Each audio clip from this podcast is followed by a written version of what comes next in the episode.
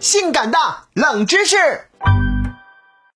嗨，各位好，我是宇轩，欢迎收听《性感的冷知识》。牙齿是我们吃嘛嘛香的基本保障，可我要是告诉你，在换牙之后又不小心把牙给磕掉了，还会有机会断后重连，你会相信吗？冷门指数四颗星。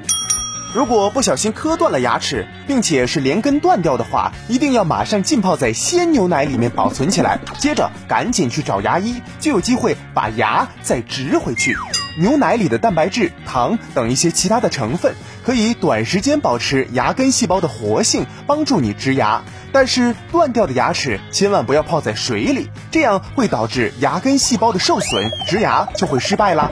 如果你家的熊孩子或者是熊大人不小心将牙齿给磕掉了，那么这个冷知识将会帮助你省下一大笔后期牙医的费用哦。从未听过如此性感的冷知识，这就对了。哎，医生哦，我这个牙呀，就是经常泡在水里，感觉没有什么问题哦。呃，这位病人能不能不拿着假牙在我面前来回晃悠？